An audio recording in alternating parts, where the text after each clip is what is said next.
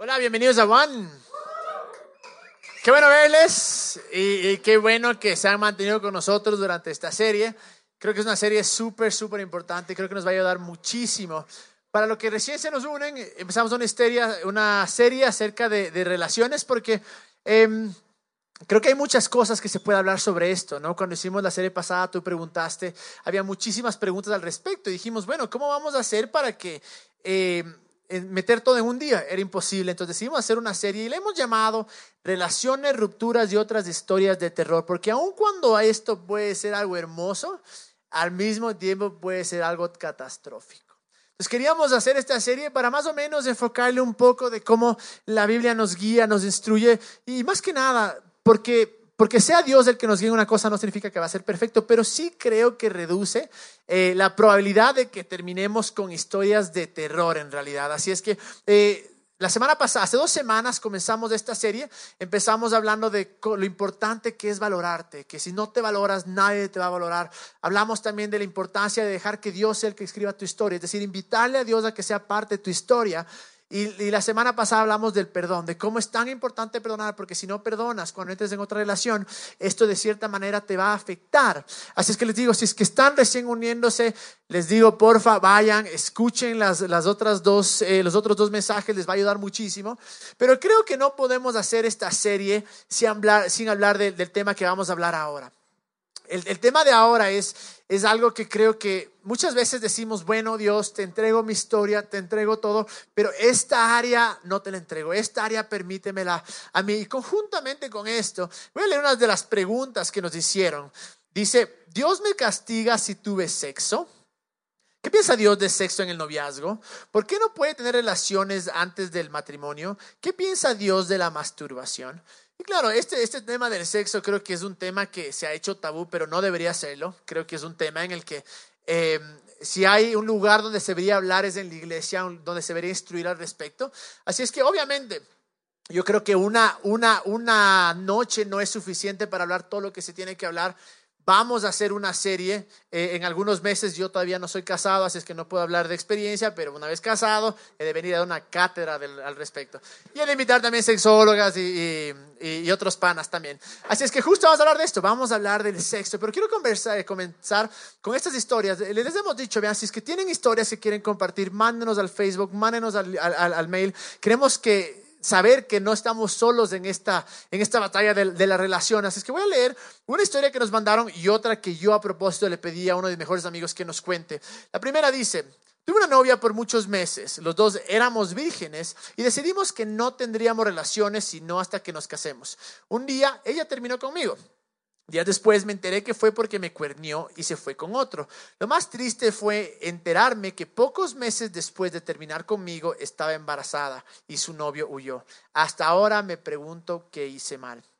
Esta siguiente historia eh, es un amigo que les digo, era un caliente el man. O sea, es unas personas que vos de vez dices, pucha, vos no tienes solución, pero tuvo solución en verdad. Así es que voy a leer la historia del man. Dice, por muchos años luché con un deseo sexual desordenado e incontrolable. Pensé que jamás lo superaría. Me masturbaba todos los días, muchas veces, y veía pornografía hasta tres horas diarias. Me sentía sin esperanza y le pedí a Dios que me ayude a dejar de amar esto. Me sentía lejos de Dios, me convertí en una persona extremadamente egoísta. Nunca estuve satisfecho, siempre quería más y sabía que me iba a afectar cuando me casara. Eh, pero un día entendí que solo Dios me podía ayudar. Decidí entregarle todo y buscarle más que nunca, pero también tenía que hacer mi parte. Dejé de ver películas donde habían desnudas, me alejé de algunos amigos, dejé de escuchar música que me hacía pensar en esto y busqué ayuda. Hoy puedo decir que Dios me ayudó con todo esto antes de casarme. Mi vida sexual con mi esposa es pura y la mejor bendición. He sido libre de la masturbación por cuatro años y no he visto pornografía por seis años. Si Dios hizo un milagro conmigo, lo puede hacer con cualquiera. Y es verdad. Si Dios le ayuda a este les digo con, con, cualquiera. Así es que quiero hablar esto, pero antes de meterme en esto, quiero una cosa, quiero, quiero hablar dos cosas. Primero es, tenemos que estar bien claros que no hay condenación, ¿ok? Eh, ¿Por qué es tan importante lo que nosotros hablamos vez tras vez acerca del amor, acerca de la gracia, acerca de que no hay condenación? Porque cuando entendemos de quién es Dios, cuando entendemos su carácter como Padre, cuando entendemos el amor que tiene por nosotros, aun cuando hablemos de temas que son un poquito profundos, un poquito heavy, un poquito duros, igual eso no cambia mi identidad ni mi estatus por decir quién soy delante de Dios. Entonces, algo que quiero eh, recalcar, que muchas veces lo digo, es todo lo que hace Dios o nos dice Dios está basado 100% en amor. Entonces, todo lo que nosotros leemos en la Biblia o habla nuestro corazón no es para el beneficio de Él, es para nuestro beneficio. Y cuando confiamos en su amor, cuando confiamos que es un Padre que quiere lo mejor para nosotros, es más fácil al mismo tiempo obedecer. Y juntamente con eso, tenemos que saber una cosa. El sexo fue creado por Dios. Así de sencillo. La idea original fue hecha por Dios, que a través de los años se ha distorsionado esa idea y se ha pervertido esa idea. Eso no quiere decir que el sexo no sea uno de los regalos más hermosos que Dios eh, nos ha dado. El problema con esta cosa del sexo es que puede traernos Puede ser una bendición para nuestra vida o puede ser un malestar o una carga para nuestra vida, porque pensamos, bueno, antes de que yo me case voy a hacer todas estas cosas y cuando me case me enderezo es una mentira inmensa. Todo lo que hagamos ahora hasta que nos casemos, eso va a seguir en el matrimonio. Es por eso que aquellos que están ahora solteros o amarrados, o incluso los casados, hay que ser honestos y decir, bueno, ¿en qué parte me, enfoco yo en esto? ¿En qué parte estoy yo parado? Ahora, a saber que Dios creó el sexo y que fue un regalo, claro, ¿por qué lo hizo? Obviamente por reproducción. Eh, ahora, esa no es la única razón, ¿no? El otro día veía un video de una pareja que decían, no, el sexo es solo para reproducirse, entonces vamos tres años y nada de canchis canchis. Hijo de madre, yo digo, o sea, pobres de esos, qué raros, pero, pero no es así. La verdad es que fue para reproducción, al mismo tiempo es eh, por placer y también por intimidad. Yo creo que una de las cosas más hermosas que una, una, pareja puede compartir es el sexo. obviamente eh, un matrimonio sano realmente necesita de intimidad y probablemente no hay nada más íntimo que esto. Ahora sé que para el hombre es mucho más físico, pero al mismo tiempo para la mujer es muy emocional. Entonces, esto del sexo no es una cosa que creo que deberíamos tomarlo a la ligera y decir, bueno, esto nomás es como, claro, como todo allá afuera nos grita y nos dice, hazlo, hazlo, hazlo, hazlo, hazlo de esta manera, haz esto, haz esto, haz esto. De cierta manera es fácil conformarnos, pero creo con todo mi corazón que es de los regalos más especiales que, que Dios ha tenido para nosotros. Entonces, quiero hablar de tres temas que involucran esto, que yo creo, porque una cosa es, quiero ser eh, claro en esto, lo que hacemos ahora nos lleva o, vamos a acarrear esas consecuencias de esos deseos, de esas adicciones o esas, eh, esas acciones hacia el matrimonio. El matrimonio no es la cura de nada, así es, la vida continúa. Entonces, junto con la pregunta que nos habían hecho de la masturbación, voy a hablar de esto un poquito porque la Biblia en verdad en ninguna parte habla de la palabra masturbación. Hay, ciertas, eh, ¿cómo se llama? Versículos que la gente ha tratado de, de, usarlo para decir que la masturbación, pero la verdad que esta palabra y este concepto no está eh, en la Biblia, tampoco lo condena como pecado. Pero antes de dialogarse, hay que entender una cosa. Hay mucho más allá que el hecho en sí. Ahora, uno puede escuchar y puede meterse a internet, puede conversar con gente que van a decir, ve, brother, no hay nada de mal en las masturbaciones, tienes que conocerte, tienes que eh, liberar tensión sexual y toda la cosa. Pero el problema no es el hecho en sí, el problema es lo que te lleva a la masturbación, porque no es que uno coge y comienza a hacer de las suyas pensando en un partido de fútbol o pensando en un carro. Bueno, hay gente enferma que tal vez lo haga, pero el común de las personas no cogen y se ponen a inquieticos y a jugar con sus amiguitos a menos que estén pensando en algo. Y esa es la primera cosa que quiero hablar, porque eh, es por lo general la masturbación es el resultado de pensamientos o de la pornografía. Así de fácil. Y voy a hablar de, dos, de, estos dos, ¿no? El primero es que a nosotros estar fantaseando, así se dice, ¿sí, no? Tener fantasías eh, con otra persona estamos robándonos algo que no es nuestro. Es algo completamente egoísta y me estoy yo imaginando hacer o verle a tal persona haciendo lo que sea. Y eso es algo completamente egoísta, es algo que nuestro pensamiento, nosotros una vez más estamos yendo allá sin ni siquiera el permiso de la otra persona. Y ahora miren lo que dice Jesús acerca de los pensamientos. Dice en Mateo 5:28, pero yo digo que el que mira con pasión sexual a una mujer ya ha cometido adulterio con ella en el corazón. Y al decir mira con pasión sexual, no solo está hablando de lo que tú ves físicamente, sino también de lo que tú ves en tu mente. Y si somos sinceros, muchos de nosotros hemos llegado al punto que nos hemos robado miles de cosas que no nos han pertenecido. El problema no solo queda ahí, sino que al nosotros alimentar nuestra mente de pensamientos, claro, necesitamos de alguna manera soltar esa atención, pero la verdad es esta, que nuestro cuerpo o nuestras acciones nunca van a ir donde nuestra mente no ha ido. Y eso es algo clave. Porque todo comienza en un pensamiento. No es que una persona se acuesta con el vecino eh, o con la vecina de la noche a la mañana. No, en su mente probablemente ya lo pensó muchísimo. Y ese es el problema ahí. Que te puede llevar a otras cosas. Al mismo tiempo te esclaviza. Conozco muchos amigos cercanos que han sido honestos y me han dicho, mira, yo soy adicto no al trago, no a las drogas, no a esto, pero soy adicto a la masturbación. No puedo pasar un día sin masturbarme. Y la pregunta es, ¿eso es acaso la voluntad de Dios? ¿Es acaso Dios que nos vino a liberar vivir de esta manera? Que algo que nuestra mano, que nuestros dedos nos estén dominando. Miren lo que dice también en 1 Corintios 6, 19 y 20. Dice, ¿acaso no saben que su cuerpo es templo del Espíritu Santo? Quien está en ustedes y al que han recibido de parte de Dios, ustedes no son sus propios dueños. Fueron comprados por un precio, por lo tanto, honren con su cuerpo a Dios. La pregunta es, ¿esto honra a Dios? Esta acción honra a Dios. Y claro, alguien puede decir, pero no, brother, es que se necesita la liberación, eh, la, detención, se necesita eh, el conocerse. Ahora la pregunta es, si es que tú puedes hacer esto sin pensar en nadie eh, y sin, ¿cómo se llama? Y sin, em, y estás honrando a Dios, la respuesta es, ve, tal vez no está mal. Pero la pregunta es, ¿se puede hacer eso? ¿Se puede uno masturbar sin tomar esos dos factores anteriores. Y ahora la pregunta, aún cuando la palabra no eh, la Biblia no dice esta palabra, una manera en la que yo trato de vivir mi vida es si es que yo algo no estoy muy seguro, prefiero no hacerlo. Prefiero no hacerlo. Y la cosa es esta, no solo porque es malo, porque, porque Dios castiga, no, ya hemos hablado que el amor de Dios está más allá, que ya hemos sido perdonados, pero una vez más, por las consecuencias que nos puede traer. Y muchos dicen, tal vez, bueno, pero un pensamiento nada más nuestros pensamientos guían nuestras acciones. Y la otra razón por la cual la gente se masturba no es solo, sí, pensamientos, pero otro es por la pornografía. Muchos, muchos, muchos dicen, bueno, estoy inquieto, veo porno, me masturbo, listo, pensando que eso nos va a satisfacer y al siguiente día esa tensión se va a ir. Y no es así. Y es una de las mentiras más grandes, porque yo podría usar tal vez los mismos versículos y las mismas razones que usé para la masturbación, pero creo que hay incluso muchísimo más, porque la verdad de esto, de este problema de la pornografía, es que es una mentira inmensa, porque nunca te va a satisfacer. Uno piensa que tal vez, si es que lo hago tantas veces, o tal vez si veo tal foto, si veo tal película, si, si es que, si es que, ¿cómo se llama? Si es que, que si yo me paso tres, cuatro horas, como mi pana decía, viendo, voy a sentir satisfecho. No es así es una mentira inmensa. Es más, está científicamente comprobado que cuando ves mucha pornografía, tu cerebro incluso se afecta. Y las, las ¿cómo se llaman? Las, eh, los estudios recientes dicen que las cosas, eh, que, la pornografía estimula las mismas áreas del cerebro que la droga. Es una adicción en realidad. Claro que es una adicción completamente...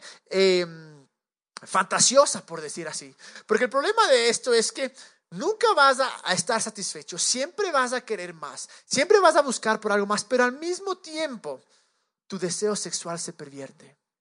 ¿Por qué? Porque vas a comenzar cosas que tal vez al comienzo tú decías, esto es inaceptable, jamás en la vida ni siquiera lo pensara. Y de repente al estar atrapado en esto, comienzas a darte cuenta que comienzas a ver aquellas cosas con las cuales dijiste, jamás daría o jamás vería.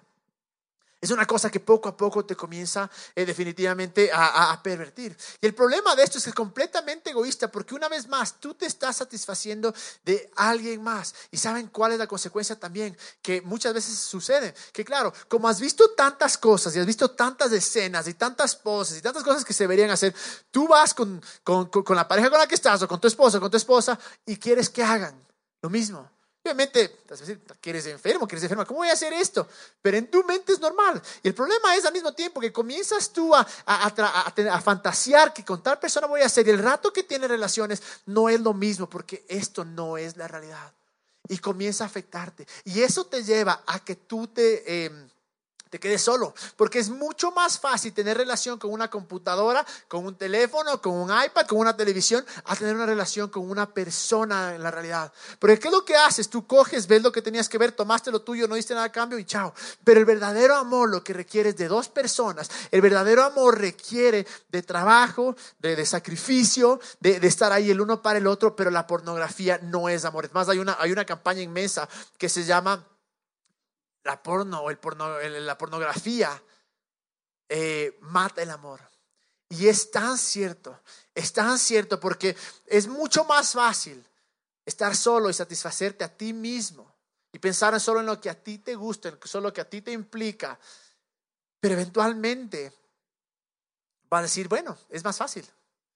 Y es, una mentira pensar que porque yo veo no me va a afectar. O porque yo veo a mi pareja no le va a afectar. Créeme, le va a afectar a tu pareja. Imagínate qué feo ser que entras a tu cuarto y le encuentras a tu esposa o tu esposa, está viendo porno. O sea, qué horrible. ¿Cómo, ¿Cómo te vas a sentir? Es una mentira que esto no va a afectar tu vida. Y sí, tal vez no todos los que han visto porno sean, están adictos o no todos los que han visto porno, eh, ¿cómo se llama? Eh, les ha transformado el cerebro. Pero quieres tomar ese riesgo. ¿Qué tal si tú eres una de esas personas que has caído en esto? Ahora, no hay condenación porque en Jesús todos podemos ser redimidos. Yo sé que Él puede limpiar y cambiar cualquier cosa que, que tengamos acá. Pero es una mentira pensar que porque veo porno no me afecta. Sí te afecta. Y no solo te afecta a ti, sino que te afecta a la persona con la que te vas a casar, te va a afectar, porque esas imágenes van a quedar en tu mente para siempre. Y vas a pensar que si hago esto, hago esto, con ella voy a hacer o con él voy a hacer. No es así, no funciona. Y te hace demasiado crítico porque tú ves de las películas, de las fotos, que ciertas personas hacen ciertas cosas y que son, tienen cierto cuerpo. Claro, la que estás con pareja vas a decir, chuta, tú también deberías ser así. Deberías hacer esto. Es una cosa, les digo, es una adicción que yo creo con todo mi corazón que son de las perversiones más grandes, porque lo que hace es tomar la idea original, hermosa, el regalo de Dios del sexo, y lo pervierte y lo dice, no, así no debería ser. Por eso anda con dos, anda con tres, haz esto en tal parte y toda la cosa. Y simplemente llegamos a un punto en el que a decir, estoy completamente vacío, porque nunca te va a satisfacer. Siempre tu cuerpo, tu mente te va a pedir más. Y claro, ¿qué es lo que sucede? ¿Vas a levantarte con un chuchaqui moral o, vas a pasar todo el día condenado porque eso es lo que, lo que esto causa en realidad?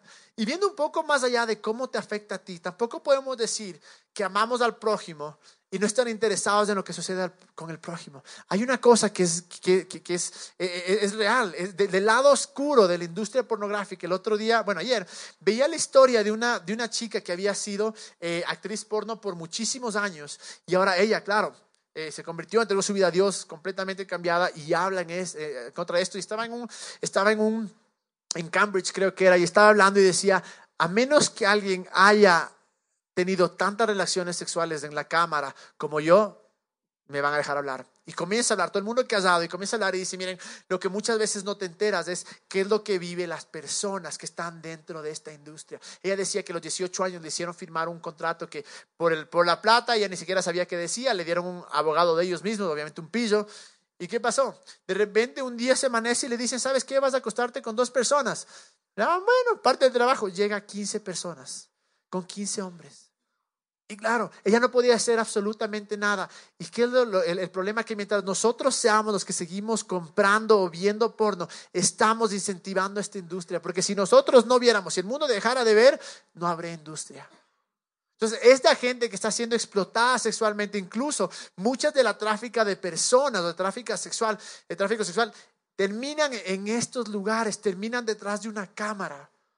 Y hacen, y la, impresión es que la gente gana dinero sobre el, el maltrato, por decir así, de las otras personas. Entonces, mientras nosotros seamos los que seguimos eh, viendo, los que seguimos buscando, los que nos seguimos bajando los videos, lo que en realidad estamos diciendo es, yo estoy a favor de esto.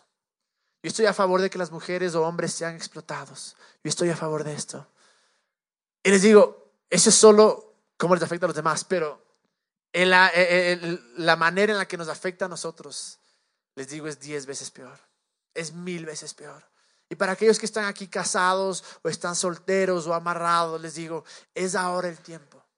Es ahora, todavía estás a tiempo para decir, Dios, ayúdame. No quiero tener, les digo, no, no, no hablo de ninguna condenación para nada, pero sí es cuando tenemos que despertar y decir, Dios, ayúdame. Tal vez a algunos toca buscar ayuda, que sé yo, psicológica o más avanzada, pero es posible. Yo sueño y les digo, y no digo esto para serme duro, sino por la gracia de Dios. Eh, yo me estoy casando en dos semanas del civil y, luego en noviembre me caso el eclesiástico. Y por la gracia de Dios nos vamos a casar vírgenes. No por hacerme el, duro, no, pero digo, sí fue posible. Y mientras en este momento que yo estoy acá, ¿cuál es mi prioridad? Y desde hace mucho tiempo es, yo no voy a meter cosas en mi cabeza que me vayan a pervertir o que vayan a pervertir la imagen de quién va a ser mi esposa o de lo que pueda ser mi esposa. No voy a permitir que esas cosas pudran mi cabeza. Es fácil, no es fácil, porque sé que muchos de nosotros, eh, es más, probablemente sé que para el hombre es un poquito más difícil esta área, pero si eres hombre no estás solo. Todos es una batalla para todos, todos los días tenemos que batallar con nuestra mente y decir, voy a ver o no voy a ver, voy a hacer o no voy a hacer. Es duro, sí, y Dios sabe eso porque somos seres sexuales. Dios nos creó, eh, obviamente, con, con órganos para poder disfrutar de esto. Pero ahí es la pregunta, que va a decir, ¿puedo yo disfrutarlo a mi manera o puedo yo disfrutarlo de la manera de Dios? Porque yo no creo que hay deseo malo, yo creo que las maneras de suplir ese deseo, de satisfacer el deseo es lo malo. No hay nada de malo en tener un deseo sexual porque así nos creó Dios, pero podemos satisfacerlo de la manera que Dios nos dice, que vamos a hablar en un momento, es con una persona, con nuestra esposa, con una persona que vamos a pasar el resto de nuestra vida, o podemos pasarla masturbándonos, viendo porno, acostándonos por aquí y por allá. La respuesta está en nosotros. ¿Qué es lo que nosotros em, vamos a ¿Qué es lo que nosotros vamos a, actuar? ¿Qué es lo que nosotros vamos a decidir? Y con eso me lleva a la otra pregunta acerca del sexo antes del matrimonio. Es una pregunta un poco complicada en el sentido que no es que estamos acá y somos todos babas de colegio y les digo, vean a todos ustedes, eh, ni siquiera se manden mensajes, no se manden foticos, van a ser todos vírgenes y a los 40 tal vez. Obviamente que no. Sé que ya aquí todos fuimos o grabados del, del colegio, de la universidad y muchos, la mayoría de personas ya han tenido relaciones antes del matrimonio. Lo primero que quiero decir es, mira, no hay ningún tipo de condenación, solo quiero que abra su corazón un poquito, porque todo lo que Dios nos dice está basado en amor, ¿ok? Ahora, ¿Cuál es la definición de pecado? Pecado es errar al blanco. Dios tiene una idea original, Dios tiene algo que preparar para nosotros y nosotros tratamos de alcanzar esa idea o vivir en esa bendición bajo nuestros propios criterios o nuestras propias ideas, ¿ok? Entonces, aún con es verdad, respecto a este, este tema la Biblia, a mí me sorprendió cuando hace unos años hice un estudio de esto. Eh, yo pensaba que, claro, la Biblia era muy clara y te decía, mira, no tengas sexo antes del matrimonio, no tengas sexo antes del matrimonio. Y la verdad es que no es así. La verdad es esta, la verdad es que la palabra que se usa eh, muchas veces para relacionarla es fornicación, pero el origen de la palabra fornicación significa no pagar por sexo. ¿Ok? Ahora, ¿Por qué no se menciona no tenga relaciones antes del matrimonio? Por una razón, y vamos a ver eh, después un poquito más, pero porque en esa época la gente se casaba temprano, se casaba 15, 14 años, y en verdad los que, los que eran solteros por lo general lo que hacían eran iban y compraban por sexo. En realidad el matrimonio se consumaba cuando tenía relaciones. En ninguna parte de la Biblia dice que un pastor, que un sacerdote, que un cura tiene que casarte para nada. Ahora, es una tradición hermosa por la cual yo voy a hacer y animo a todos que quieran casarse, hagan eso porque es una parte en la que invitas a Dios, increíble. Pero en ninguna parte de la Biblia dice estás casado cuando un padre, un sacerdote, un cura o un juez te diga estás casado. Bíblicamente, el matrimonio se consumaba cuando tenían relaciones sexuales. Entonces, por eso es lo que yo creo que no menciona esto, pero al mismo tiempo en ninguna parte de la Biblia yo veo que diga, sí, anda y acuéstate nomás. Y vamos a hablar porque mucho más allá, porque súper, esto del sexo es algo, un regalo tan hermoso. Pero quiero ir a, a 1 Corintios 7, del 1 al 5, dice, ahora, en cuanto a las preguntas que me hicieron en su carta, es cierto que es bueno abstenerse de tener relaciones sexuales. Sin embargo, dado que hay tanta inmoralidad sexual, cada hombre debería tener su propia esposa y cada mujer su propio marido. ¿Qué es lo que nos dice Pablo? Brother, cada hombre con su esposa, cada mujer con su esposa. Aquí podemos ver claro que, que Pablo está reservando esto para el matrimonio. Luego dice, el esposo debe satisfacer las necesidades sexuales de su esposa y la esposa debe satisfacer las necesidades sexuales de su marido.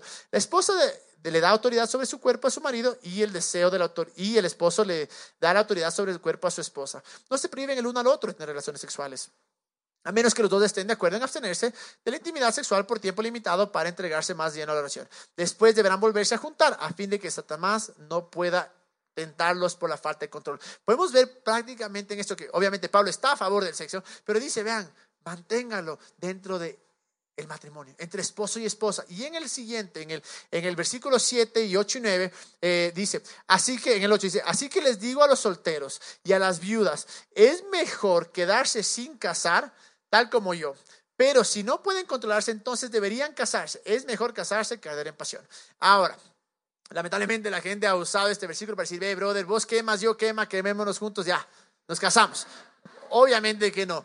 La peor razón para casarse es, brother, ya no aguanto, tú tampoco, ya. No, obviamente no, es una estupidez. Y hay gente que sí ha llegado a casarse a los 18, 19 años porque no, yo no quiero arder, yo no quiero arder, yo no me quiero quemar. Y se casan así. Lamentablemente esto es muy común dentro del grupo de, de creyentes. Ahora, lo que sí está diciendo es, ve, una vez más, Pablo está diciendo, mira, esto está reservado para el matrimonio. El sexo no es malo es un regalo de Dios y creo que es algo súper especial para guardarlo con alguien especial. En este caso, tu esposo, tu esposa. Ahora, sé que muchos de los que están aquí ya han tenido relaciones sexuales. No hay condenación. Eso quiero ser súper claro con eso. Súper claro, pero al mismo tiempo, porque ya lo haya hecho, no significa que lo puedo, puedo hacer lo que sea. No significa que lo tengo que seguir haciendo. He escuchado historias increíbles de, gente que incluso su virginidad física ha sido restaurada. En mi caso, les digo, para los que están acá y son solteros, les digo, vean, sí es posible. Es difícil, dificilísimo, complicadísimo. Pero cuando amas a una persona con todo tu corazón y sabes que es la persona de tus sueños y quieres casarte, dices, ah, ya, pues, o sea, ahorita en tres meses, ya. ¿Me entienden? Pero es posible. Es posible, les digo, yo tengo 32, yo sé que soy la burla de muchos de mis panas, porque uh, 32 y eres coco, ja, ja, ja. Pasa, o sea, ya, ya, ya, ya, ya, ya, ya a mí no me afecta, porque bueno, ya en, dos mesecitos ya, ya no pueden burlar. Así es que, pero, si eres una persona a la cual dijiste, ve, yo ya entregué esto, sabes que el pasado quedó atrás, no te enfoques en el pasado, pero decide decir, Dios, te entrego a ti, te entrego esta área a ti que cuando conozca a la persona indicada y me case con esta persona. Ahora la cosa es, bueno, porque muchas veces también la respuesta es, pero ven, me voy a casar. ¿Sabes que te vas a casar? ¿Estás seguro que es la única persona con la que vas a estar el resto de tu vida? Por lo menos cuando te casas tienes el compromiso. Y esa es la razón por la cual es muy importante esto de, guardarse, es por, por compromiso. Por decir, mira, yo estoy comprometido a ti. Y eso es lo que involucra. Claro, en tiempos antiguos el compromiso era consumado cuando tenía relaciones. Ahora ya no funciona así, es la verdad, las cosas ya no funcionan así. Ahora tal vez el compromiso viene cuando dices sí, me caso, legalmente o eclesiásticamente o como sea. Pero si les digo que es tan importante coger y decir, bueno Dios, yo quiero que seas tú parte de esta área también. Para aquellos que tal vez están amarrados ahora dicen, brother, es difícil, obviamente nos amarramos, parte de nuestra vida es, de nuestra relación es la vida sexual y puedes una vez más quedarte con eso, decir, bueno, Dios, ¿qué tienes que decir al respecto? Y sé que es súper difícil porque es mucho más fácil para mí que soy virgen decir, no voy a abrir la puerta, que para alguien que ya abrió la puerta. Entiendo que es complicadísimo, sé, pero sé que no es imposible. Mi hermano, mi mejor amigo, él estuvo amarrado con la novia cinco años. Obviamente disfrutaron de lo lindo, pero llegó un punto en su vida que dijeron, bueno, ¿sabes qué? creo que, creo que vamos a hacerlo de la manera de Dios. Creo que vamos a, no tener relaciones sexuales.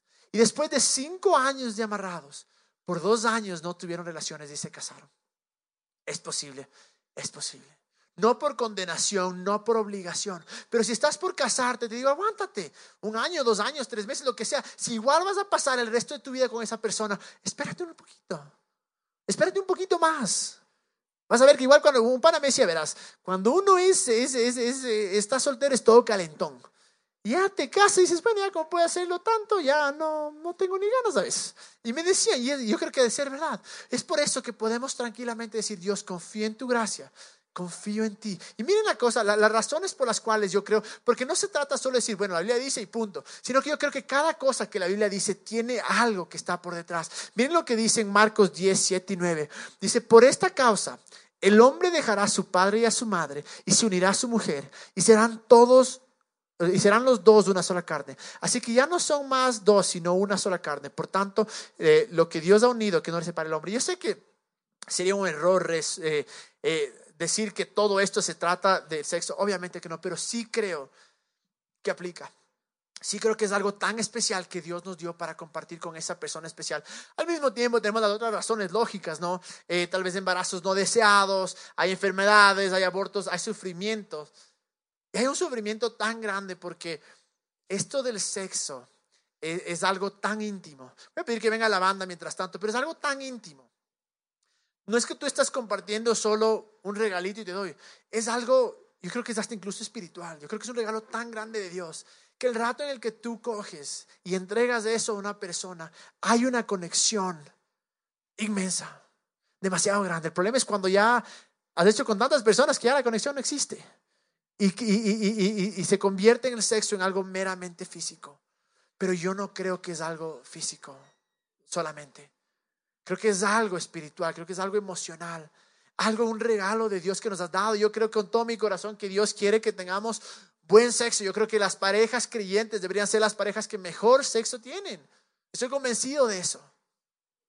Pero deberíamos hacerlo a la manera em, que Dios nos, nos ha hablado. Yo creo que incluso toda la Biblia es, habla acerca de esto, ¿no? De, de, de, que sexo es bueno, que es algo de Dios, pero sí creo también que es algo íntimo para compartirlo con alguien especial. Y en el momento especial, porque sí, para mí la luz es la persona más especial de mi vida, pero el momento correcto tal vez es esa noche de bodas. El otro día conversía, conversaba con una, em, con la esposa de uno de mis mejores amigos. Y se me burlaba, ¿no? Obviamente se me burlaba y me decía, no, que, que, curita, que ni sé qué, la, la, la. Y, y, de repente me dice, ahora sí, pero ¿por qué? Y yo le dije, o sea, la verdad me encantaría que la noche de mi matrimonio poder mirarle a los ojos a la luz y decirle, mira, eres la única mujer. Y mi regalo más preciado, te lo entrego a ti. Creo que la más se llenaron los ojos de lágrimas. le vi a mi pana como diciendo, ¿y vos? No me dijiste eso. Obviamente el pobre salió mal parado, pero el punto, esa es mi razón. Ahora, porque lo hayas hecho no significa que no puedes hacer lo mismo en la noche de bodas. Igual puedes ir y decirle, mira, me guardé para ti todo este tiempo. Y pueden los dos mirarse el uno al otro y decir, lo, lo hicimos. Nos guardamos. Y si queremos que Dios sea parte de nuestra historia, yo creo que tenemos que dejar que Dios sea parte de esta área de nuestra vida también. Entregarle a Él. Decir, voy a guardarla. Y una vez más, pues sí, pero sí voy a estar con Él el resto de mi vida. He escuchado muchas personas que dicen, voy a estar con Él, con ella el resto de mi vida. Y luego no están. Y sé que se aman, obviamente, y es difícil cuando amas a alguien y quieres entregarte todo. Pero ¿qué tal si por ahora decimos, Dios, tú no recuerdas el pasado? Tú eres un Dios de nuevas oportunidades. Tú me puedes dar la virginidad. Tú puedes hacer por tu gracia que yo me pueda guardar. No hay condenación, quiero ser bien claro, no hay condenación. Ya pasó, quedó en el pasado. No vivas en el que, chuta, ya lo hice, ahora nunca voy a poder eso, hacer eso con mi esposa. No, olvídate, sí puedes. Porque hoy puedes tomar una decisión y decir, no, desde ahora en adelante. tal vez está tu novia acá, tal vez está tu novia acá. Tal vez pueden decir, bueno, ¿sabes qué? Preguntémosle a Dios.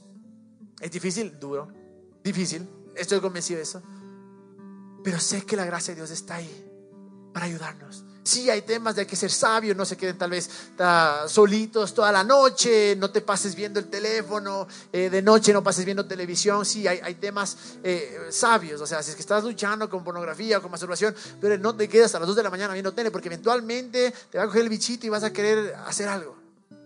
Eh, eso sí, pero esa no es la razón o esa no es la única solución. La única solución es Jesús, es la gracia, es el perdón de Él. Y poder llegar al punto en el que confiamos tanto en Él que decimos, si tú lo dices, yo lo voy a hacer. Y les digo a todos los que estemos acá, hagamos esa oración y preguntémosle a Dios. Digámosle, Dios, ¿qué es lo que tú quieres en esta área? Ya te entregué mi, historia, ya te estoy dejando que tú me a escribirla, ya estoy dejando que, que seas tú el que me guías. ¿Qué opinas sobre esta área? Y puedes tomar dos, dos actitudes. Puedes tomar la primera actitud que es, ah, estos manes, este religioso, y, yo hago lo que yo quiera, es mi cuerpo, al fin. Sí, es tu cuerpo, perfecto, ya haz lo que tú quieras. O puedes decir, Dios, confío en que tu manera, en que tu idea original es la mejor idea posible. Aun cuando ya lo has hecho, olvídate de eso. Es ahora donde puedes decir, Dios, te entrego. Dios confía en ti. Voy a pedir que se pongan de pie. Porque quiero orar, porque sé que no es fácil.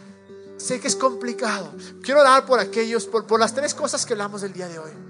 Tal vez alguien está acá y dice, brother, soy adicto a la masturbación, soy adicto a la pornografía. La gracia de Dios y el poder de Dios es más grande para transformarte. Definitivamente creo con todo mi corazón. Leímos la historia de mi pana y les juro, si este man fue libre, cualquier persona puede ser libre. Eso sí, les garantizo. Pero quiero hablar también para aquellos que dicen, no estoy seguro. Estoy seguro, es algo que me encanta demasiado como para guardarme. No lo veo así. Quiero hablar para que sean ustedes mismos los que le preguntan a Dios. Dios, ¿qué opinan de esto? Y una vez más, no creo que podemos entregarle toda nuestra historia o entregarle la historia y decir, Dios, sé tú el que escribes mi historia, sé tú el que me guías, a menos que decidamos que esta área también sea. Ahora, no se trata de, condenar a nadie. Yo creo que después luego pasan los novios y no se pueden ni siquiera ver a los ojos. No, obviamente, somos maduros, podemos hablar de estas cosas. Pero oremos, preguntémosle a Dios. Dejemos que su gracia nos transforme. Dejemos que su gracia nos guíe. Que su gracia, que al verle a Jesús como es, que al ver la hermosura de Jesús, digamos, no necesito porque lo mejor está por venir en el momento correcto. Seremos nuestros ojos. Te damos gracias, Dios porque eres grande, gracias porque eres bueno, gracias porque todo lo que tú haces en nuestra vida está basado 100% en amor. Y gracias porque tienes el mejor plan para nosotros, Dios. Y ahora, Señor, ayúdanos a confiar en ti. Ayúdanos a creerte. Ayúdanos a saber que tú eres bueno y que todo lo que tú dices es para nuestro bien. Y oro, Señor, por aquellos que están eh, atados tal vez a la masturbación o a la pornografía o estos pensamientos. Gracias porque tu sangre nos liberó. Gracias porque tú eres nuestra victoria. Gracias porque confiamos en ti y por tu gracia podemos salir. Yo Señor, que cualquier cadena, cualquier atadura, Señor, sea rota en este momento. Y que podamos salir de acá sin esos deseos, sino solo el deseo de seguirte y de amarte y el deseo de guardarnos también, Padre. Para aquellos que están acá y se sienten condenados, yo oro que tu amor incondicional llene su corazón, llene su vida, que sepan que no hay ninguna condenación.